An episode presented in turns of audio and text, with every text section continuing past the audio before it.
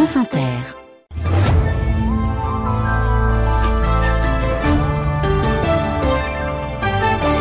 L'heure de votre journal, Éric Delvaux. Voilà, il est 13h. Bonjour Éric. Bonjour Thomas, bonjour à tous. Une heure et demie de retard avant de pouvoir ouvrir le salon de l'agriculture à cause d'un comité d'accueil qui voulait bruyamment se manifester auprès d'Emmanuel Macron.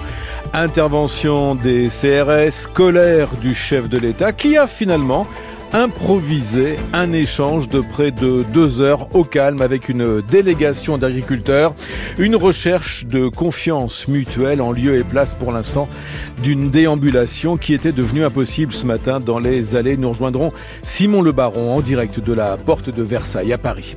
L'autre grand volet de ce journal, c'est l'Ukraine qui rentre aujourd'hui dans une troisième année de guerre avec la Russie, avec un G7 consacré aux sanctions et ce matin Moscou jure que la Russie se vengera des sanctions occidentales. Elle a une également le rouge sur les routes au départ comme à l'arrivée des stations de ski et à l'instant la, la fin de la grève à la Tour Eiffel, réouverture de la vieille dame prévue dimanche demain. Et puis les Césars, devenus hier soir une tribune de revendication protéiforme. Il y aura notre rendez-vous avec les bonnes ondes de Sandrine Houdin à propos des colis perdus. Ils sont finalement revendus au poids dans des sortes de pochettes surprises. Alors les colis sont là, voilà. On a fait ce qu'on appelle des big box avec à l'intérieur plein de petits colis perdus. Vous piochez dedans. Enfin le temps de ce samedi, Céline Dacosta. Euh, le ciel va souvent rester agité cet après-midi. Oui, surtout sur la moitié ouest avec des averses parfois orageuses et du grésil. Et vos prévisions complètes dans une vingtaine de minutes. Emmanuel Macron privé donc pour l'instant de déambulation au salon de l'agriculture. La longue marche dans les allées était devenue impossible ce matin face aux sifflets et aux insultes des agriculteurs. Il y a même eu des heures avec les CRS. On va y revenir. Le président a dû rester au, au premier étage du pavillon 1 où vous êtes. Simon Le Baron, bonjour.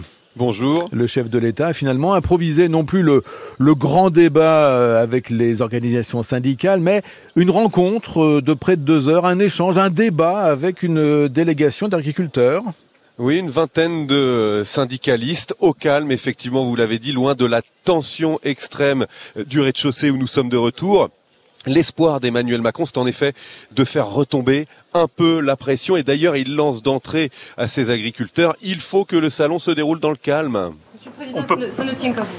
Non, ça tient pas qu'à moi. Non, non, non, non, non, attendez. Moi, j'ai pas commencé et j'ai pas attendu la crise pour m'engager pour l'agriculture. On est d'accord Non, non, non, non, non, non, non. Cela ne tient qu'à vous. Personnalisation à l'extrême du débat et signe de la détresse de ces agriculteurs. Le problème, quand vous avez un paysan qui est pendu au bout d'une corde, moi, ça fait trois ans que je travaille 100 heures par semaine, que je sors pas un revenu. Au mois d'août, j'ai failli passer à l'acte aussi. J'ai un gamin de 15 ans et une gamine de 10 ans. Les témoignages, les griefs s'enchaînent sur le phytosanitaire, le bio, les normes, le Mercosur, l'Ukraine. En bras de chemise et tutoiement facile, Emmanuel Macron retrouve ses accents du grand débat au temps des Gilets jaunes. La France, la ferme France, elle se casse pas la gueule, dit-il. Il faut arrêter d'emmerder les Français. Et il tente tant bien que mal pendant deux heures de convaincre. Non Qu'est-ce qu'on va faire Si Je m'explique. Je m'explique. Si vous m'écoutez pas, ça peut pas être clair. Il annonce Donc, que l'agriculture sera inscrite dans la loi comme cause d'intérêt national au même niveau que l'environnement. Il évoque des prix planchers et donne rendez-vous dans trois semaines à l'Elysée. Au terme de l'échange, Quelques applaudissements, preuve que l'opération a eu son petit effet, sans doute loin d'être suffisant. Euh, Simon, le chef de l'État affirme vouloir désormais ouvrir euh, ce salon, calme ou pas, dit-il. Mais enfin, encore faut-il un minimum de calme revenu, ce qui ne semble pas encore le cas oui, il y a encore beaucoup de monde ici euh, au rez-de-chaussée, des euh, agriculteurs qui il y a quelques instants encore criaient Macron démission. Ils sont très encadrés par beaucoup de CRS euh, équipés de boucliers pour certains de, de flashball. Il y a beaucoup de policiers en, en civil également. Emmanuel Macron a dit il y a quelques minutes qu'il avait bien l'intention de venir couper le ruban bleu, blanc, rouge euh, qui se trouve derrière nous. Mais effectivement, euh, le président est, ici depuis 8 heures ce matin. Cela fait 5 heures et il n'a pas pu mettre un pied dans les allées du salon pour l'instant. La faute notamment à ces échauffourées qui ont eu lieu ce matin. Vous entendez ce son derrière moi. C'était celui des, des, affrontements qui ont eu lieu entre des manifestants, des agriculteurs et des policiers. Il y a eu des bagarres à main nue, des interpellations. Les syndicalistes, il y a quelques instants, ont demandé au président la libération de leurs collègues qui ont été placés en garde à vue. Le président s'est dit prêt à les entendre, mais il leur a dit de son côté, allez calmer, vous, vos troupes, allez-y, avant que je puisse détendre, descendre, inaugurer le, le salon. Voilà, et on attend donc de savoir maintenant si effectivement le chef de l'État va pouvoir aller au moins euh, couper le, ruban, ouvrir ce salon, comme on dit, avant une éventuelle déambulation rendue impossible ce matin. Merci beaucoup Simon Le Baron avec les moyens techniques de Jérémy Tuile, avec euh, donc ce, retard à l'allumage euh, ce matin pour l'ouverture du salon de l'agriculture. Une heure et demie de retard pour cause d'intrusion, on vient de le voir, on vient de l'entendre, intrusion d'une centaine de manifestants au moment de l'arrivée du chef de l'État. Les CRS sont intervenus. Tension également à l'extérieur de ce salon. L'atmosphère devant les grilles était électrique, Stephen Goyer. Ils sont trois ou quatre à vouloir euh, escalader les grilles de l'entrée principale réservée aux exposants. L'un d'eux parvient à s'introduire dans l'enceinte rapidement, ceinturé par les agents de sécurité. Le tout sous les encouragements de plusieurs membres de la coordination rurale. Le président veut être tranquille dans le salon, sans les gens, alors que c'est le salon des agriculteurs. C'est le salon des agriculteurs. Vous avez raison d'y aller. Parce qu'il faut arrêter, c'est quand même le salon des agriculteurs. Et on nous interdit d'y aller. Pas d'intrusion massive, finalement, les grilles restent fermées, bien encadrées quelques minutes plus tard par des policiers casqués venus en renfort sous le regard médusé des visiteurs et des exposants comme Léon, toujours en attente. Regardez là, ça, va chauffer. Ce sont les CRS qui arrivent, casqués. Euh, euh, avec bouclier, euh, bon, bah, les lacrymogènes vont sortir, quoi, vont bientôt être lancés. Il suffit qu'il y ait quelqu'un qui, fasse une bêtise et puis que ça va se déclencher. On est près de l'état là. Hein. Non, non, il vaut mieux partir. Ce que je vais faire, je vais aller me réfugier dans un café en attendant. Les portiques ont finalement pu ouvrir vers 10h30 pour un salon qui s'annonce décidément sous très haute tension. Très haute tension. Je reviens sur le débat improvisé ce matin entre une délégation d'agriculteurs et le chef de l'État. Eh bien, c'est un exercice qui n'a pas convaincu le député LR, le député Les Républicains de la Manche, Philippe Gosselin. On a une façon décontractée, euh, très familière, on tutoie, on cause, bon, très bien, mais tout ça me paraît un peu euh, démagogique. Ce qu'attendent euh, les agriculteurs, ce qu'attend le monde rural, c'est vraiment de l'écoute, bien sûr, mais pas simplement au débeauté. C'est quelque chose de plus sérieux, de plus concret. Bon, voilà, ça a fait flop hier, ce grand déballage, parce que l'Élysée s'y est très mal pris. Mais là-dessus, il est sans doute pas homme à reculer. On le connaît, il y a un côté bravache par moment chez le président de la République on va voir ce qu'on va voir. Et donc la crainte des agriculteurs, moi j'étais avec ceux de la Manche euh, hier, euh, c'est que tout ça soit de l'agitation. Et puis en réalité, c'est aussi euh, une crise un peu existentielle pour les agriculteurs. Et je vous renvoie donc après ce journal à la suite du grand face-à-face spécial Salon de l'agriculture avec Thomas Snegarov. France Inter, le journal de 13 heures. Éric Delvaux. À la une également ce matin, l'Ukraine qui entre donc aujourd'hui dans sa troisième année de guerre avec la Russie. Pas de prise de parole particulière prévue aujourd'hui euh, de la part du président Zelensky, si ce n'est sa, sa participation à un G7 à Kiev cet après-midi, on va en reparler. D'abord ce reportage sur le terrain. Nous sommes autour de la ville d'Avdivka, cette ville forteresse tombée récemment aux mains des Russes. Eh bien, non loin de là, dans le village de Siledove, méthodiquement visé et détruit par les Russes, la population semble résignée. C'est un reportage de Vanessa Descoureaux avec Gilles Gallinaro. Elle s'appelait Louba, elle était la gardienne de l'école maternelle. Elle avait 50 ans, encore jeune. Yuri la connaissait, il vit juste à côté de l'école dont le bâtiment a été pulvérisé par deux missiles. Ce sont des frappes directes sur des infrastructures pour que personne ne reste ici. Cette nuit-là, au début du mois, à Selidové, trois écoles ont été détruites la même nuit. Il n'en reste qu'une désormais opérationnelle. Le mois précédent, c'était le collège, juste en face de la mairie, bâtiment perforé. Il y a eu aussi l'hôpital, touché à deux reprises. On n'est pas approvisionné correctement en gaz ni en eau. Il n'y a pas de chauffage, tout est coupé. On survit. Selidové ne sait pas trop ce qu'elle a fait pour mériter ça, si ce n'est sa position géographique. La ville est située à quelques kilomètres d'Avdivka. Et un jour, Selidové tombera. Irina n'a aucun doute. C'est même la prochaine sur la liste. Tôt ou tard. C'est une question de temps. Si on regarde la carte, ils doivent passer par notre village. Leur Leur objectif, c'est Pokrovsk. À côté du commerce d'Irina, un immeuble d'habitation est éventré. Juste en face, une école. La cible a été cette fois manquée. À Selidové, tout le monde se connaît et chacun comprend que pour viser aussi précisément, aussi souvent, c'est parce que les Russes comptent des informateurs dans la ville. Voilà, à Selidové, ce reportage de Vanessa Descoureaux avec Gilles Gallinaro. La première ministre italienne, Giorgia Meloni, est arrivée ce matin à Kiev pour présider une réunion virtuelle du G7 consacrée à l'Ukraine, en présence cet après-midi du président Volodymyr Zelensky. La réunion débattra de nouvelles sanctions contre Moscou, deux ans donc après le début de l'invasion russe. Et ce matin, le numéro 2 du Conseil de sécurité russe, Dmitri Medvedev, a juré que son pays se vengerait des sanctions occidentales. Reportage à présent sur ces Ukrainiens qui ont quitté le pays et sa guerre en laissant parfois tout derrière eux. Certains sont venus trouver refuge en France avec la clé parfois de, de belles rencontres comme celle-ci entre une jeune Ukrainienne de 13 ans et un luthier canet, Nolwenn le Jeune. Quelques jours seulement après le début de l'invasion russe, Antoine Lescombe reçoit une demande bien particulière d'une association d'aide aux réfugiés. Une jeune fille qui a quitté en une nuit son logement avec sa mère, son père était encore là-bas, et qui cherchait un violon. Le temps de réussir à récupérer son violon en Ukraine. Quoi. Il était venu euh, là en France se protéger vite fait, mais il ne savait pas combien de temps ça allait durer. Il accepte immédiatement et c'est comme ça que Paulina pousse la porte de son atelier de lutherie. Elle m'a beaucoup touché. Elle jouait très très bien du violon. Pour son âge, j'étais impressionné. Elle avait quoi, 13 ans? Et elle jouait déjà très très bien. Et donc il a fallu que je lui offre du choix aussi dans les violons parce que euh, il lui fallait quelque chose qui tienne vraiment la route. La jeune Ukrainienne trouve son bonheur parmi les nombreux violons qui garnissent l'atelier.